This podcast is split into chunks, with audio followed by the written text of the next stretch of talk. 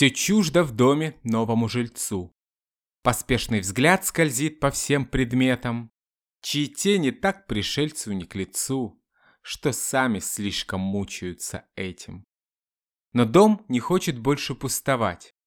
И как бы за нехваткой той отваги Замок не в состоянии узнавать, Один сопротивляется во мраке. Да, сходства нет между нынешним и тем, кто внес сюда шкафы и стол и думал, что больше не покинет этих стен. Но должен был уйти, ушел и умер.